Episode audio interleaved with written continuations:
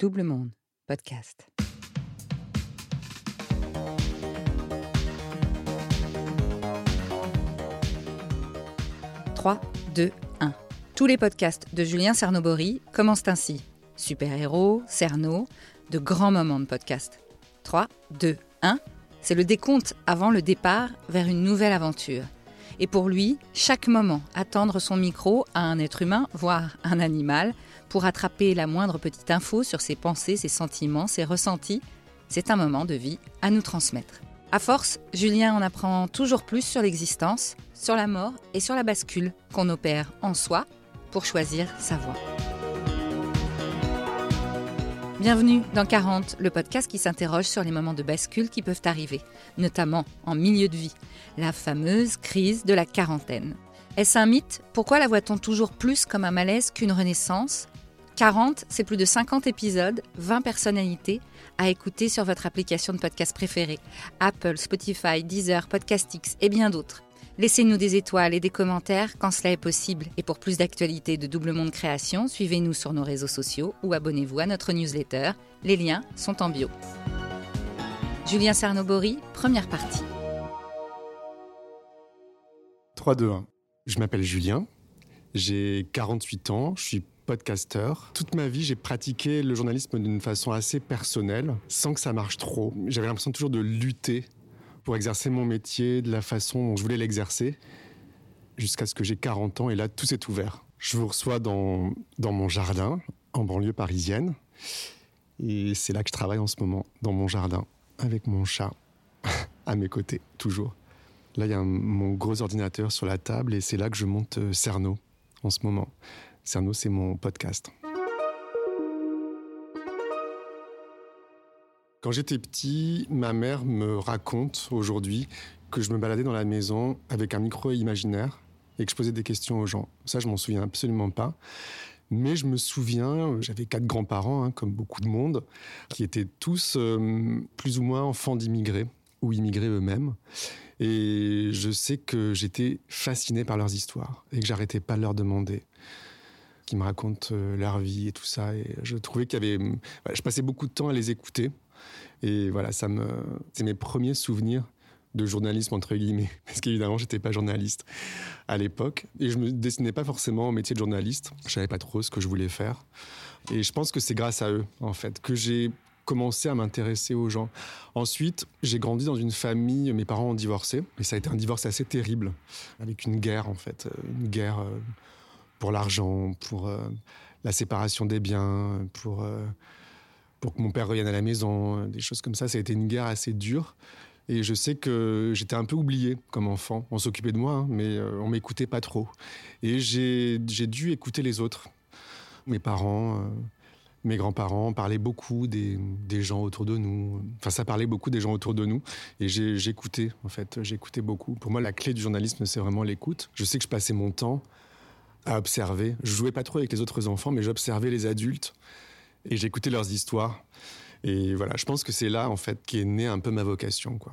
Donc j'étais un enfant très solitaire, comme je suis un adulte très solitaire, hein, je travaille tout seul.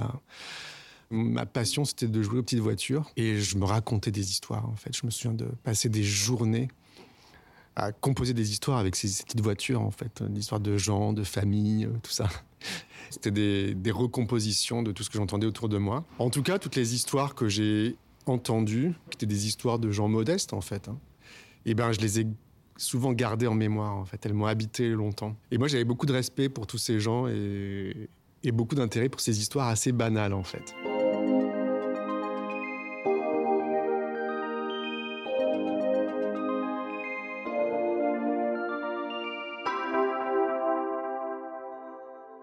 Bon, j'ai fait des études. J'ai travaillé euh, assez tard, hein, après mes études, à l'âge de 26 ans, 26 ans, à France Inter. En fait, j'ai fait, fait, des petits boulots avant 26 ans. Bon, j'ai fait des études, euh, j'ai fait Sciences Po, j'ai fait des études d'anthropologie. Je suis parti euh, un an faire de la radio au Sénégal. C'est là que j'ai appris. Ça, ça, a été mon premier contact avec la radio. Et en fait, bon, j'ai travaillé à France Inter. J'ai eu la chance de travailler à France Inter D'abord en tant que reporter dans une émission d'été, ensuite en tant qu'assistant, c'est-à-dire monteur, assistant d'émission, assistant de production. Et voilà, donc j'ai appris tout ça, le montage et tout, et la radio qui m'a vraiment beaucoup, beaucoup passionné, quoi. Enfin, ça m'a, beaucoup intéressé. Et ensuite, je suis devenu un peu reporter pour les émissions de France Inter. Il n'y avait pas, pas vraiment de place pour des nouveaux arrivants, mais j'ai essayé de m'en faire. Et j'étais en fait très très malheureux, parce que très mauvais. Ce qu'on me demandait souvent, c'était d'aller interviewer des, stars, des gens connus, soit des artistes, soit euh, des spécialistes de tel ou tel sujet. Et j'étais très très mauvais pour ça, parce que très timide euh, à l'époque. Je pense que je posais des mauvaises questions, j'étais mal à l'aise. Euh.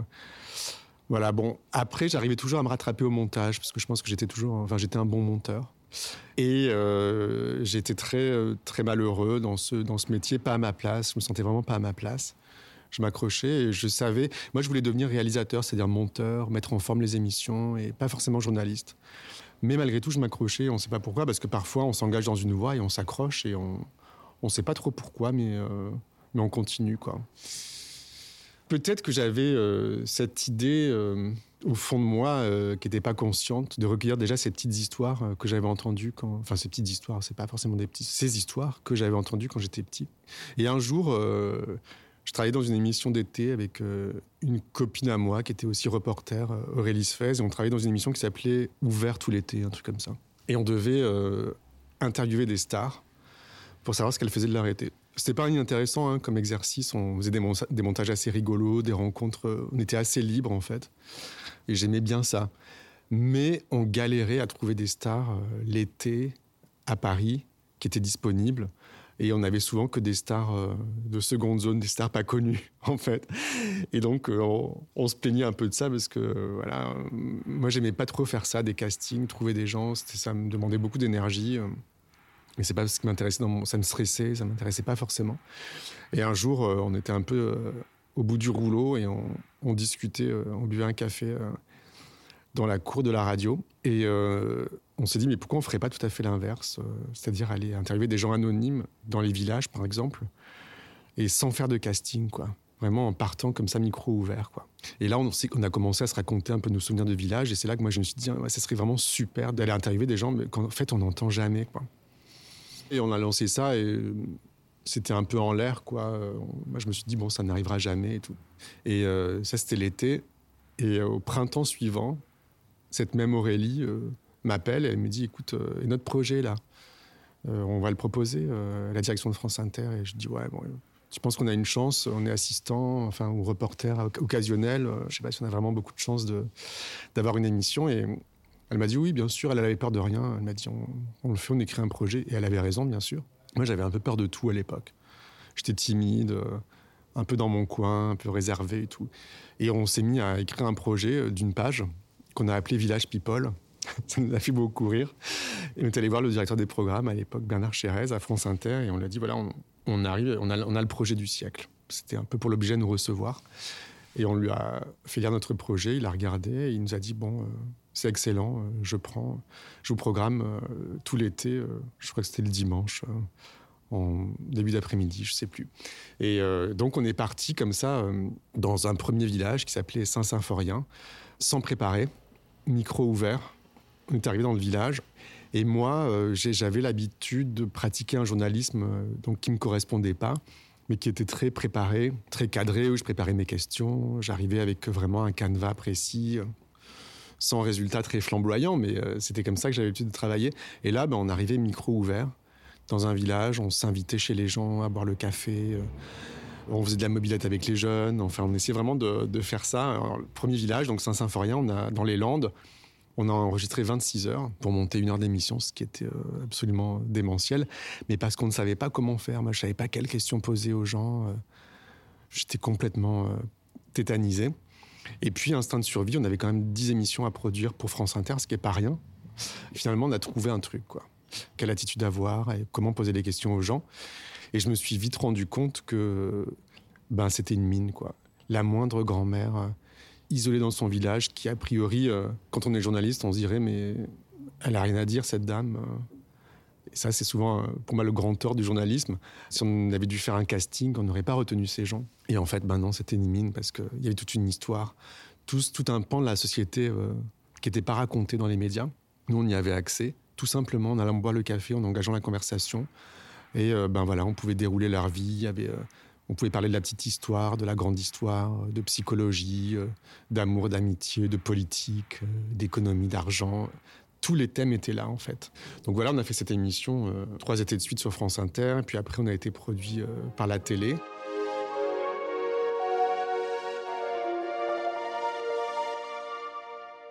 Il y a des nouveaux directeurs qui apparaissent. Et à chaque fois, les directeurs disaient Mais qu'est-ce que c'est que ces deux-là qui euh, vont dans les villages Ils comprenaient pas ce qu'on faisait? C'était un peu dangereux, un terrain glissant pour eux parce que, voilà, on prépare pas nos, émissions. On faisait vraiment tout ce qu'il fallait pas faire euh, pour la radio. Et à chaque fois, euh, il fallait réexpliquer, essayer de se vendre, on se faisait virer. donc on a fini par se faire virer de partout, de France 5 et de France Inter. On nous a dit, bah, en fait, euh, ça suffit. Hein. Et pourtant, les auditeurs adoraient.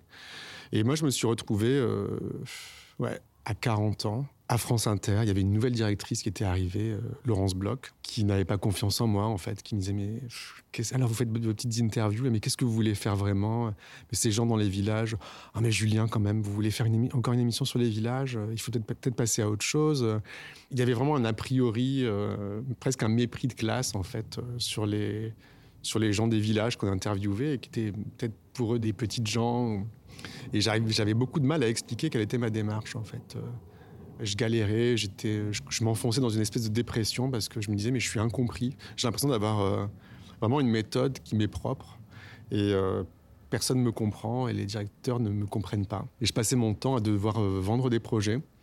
Alors on les prenait quand même, mais en réduisant mon temps d'antenne. Je me, suis retrouvé avec un truc de 5 minutes qui était pas mal, hein, et, mais j'arrivais jamais vraiment à, faire mon trou, comme on dit. Il fallait que je me batte, et puis euh, jusqu'au jour où euh, j'ai fini par travailler pour France Musique. Je faisais un, petit, petit reportage qui s'appelait Le Baladeur, où je faisais écouter de la musique aux gens, j'en profitais, que je rencontrais comme ça par hasard dans la rue, et j'en profitais pour faire un petit portrait d'eux et tout ça. ça avait pas mal de succès auprès des auditeurs, mais un jour, euh, le directeur de France Musique m'a dit bon écoute euh, ça me plaît beaucoup euh, il faut qu'on continue mais euh, bon là j'ai pas de place pour toi l'année prochaine. Peut-être l'été prochain ce serait vraiment super que tu fasses un truc. Et je lui dis mais je vais moi ça fait 15 ans que je travaille pour Radio France j'ai 40 ans. Ça veut dire que là pendant un an j'ai pas de travail quoi. Il m'a dit vous avez plein de ressources vous allez faire des choses je me fais pas de soucis pour vous. Et je me suis retrouvé sans boulot avec une certaine expérience. Et là, je me suis dit, il faut que je quitte la radio, que j'arrête mon travail complètement. Je ne peux plus être journaliste parce que le journalisme que je pratique, je peux le faire qu'à Radio France. Et je m'en vais. En fait, j'essaie de partir. Et après cette réunion euh, avec euh, le patron de France Musique, je me suis dit, voilà, j'annonce que j'arrête, je quitte la radio. Je suis parti en vacances en me disant, mais j'avais une espèce de trou béant sous mes pieds. Je me suis dit, mais qu'est-ce que je vais faire maintenant quoi? Et je voulais devenir agriculteur. Enfin, je me suis dit, je vais partir à la campagne. Je, rêvais d'avoir un jardin. Et je vais arrêter parce que je ne peux pas exercer ce métier. quoi. Je me suis un peu lancé dans, l'inconnu. Soit je peux exercer ce que j'ai appris et le mettre en pratique et voler de mes propres ailes. Soit je peux pas et dans ce cas-là, il faut pas lutter et j'abandonne. quoi. Mais à 40 ans, en fait, je me suis dit, voilà, j'ai une certaine légitimité maintenant j'ai ma méthode. Je sais que ce que je fais a un peu de valeur. J'ai mis beaucoup de temps à m'apprivoiser moi-même, en fait, à me dire, bah, vraiment, tu peux y aller, il faut, il faut pas hésiter. au pire des cas, on te jette, et puis, et alors, quoi. Mais j'avais toujours une certaine honte de mon travail parce qu'on me renvoyait euh, le côté euh, bon euh, c'est gentil ce que tu fais mais ça n'intéresse pas forcément des portraits d'anonymes comme on dit alors que bon, personne n'est anonyme, hein, en fait. Tout le monde a un nom. Bon, des portraits d'inconnus, peut-être, euh, on s'en fiche un peu. Ce qui intéresse, c'est plus euh, les gens connus. Et, on me renvoyait un truc comme ça, et j'étais toujours en train de m'excuser, en fait, de devoir euh, expliquer ce, tropisme que j'avais, en fait. Quelque part, je pense qu'il y avait une position un peu infantilisante à Radio France. J'en pouvais plus devoir expliquer ça, quoi. Et à 40 ans, je me suis dit, ça, c'est plus possible, en fait. si, si on ne m'entend pas, si on me donne pas ma place, euh, ben je ne vais pas lutter longtemps. Là, j'ai plus l'énergie pour le faire. Je m'en vais. À suivre.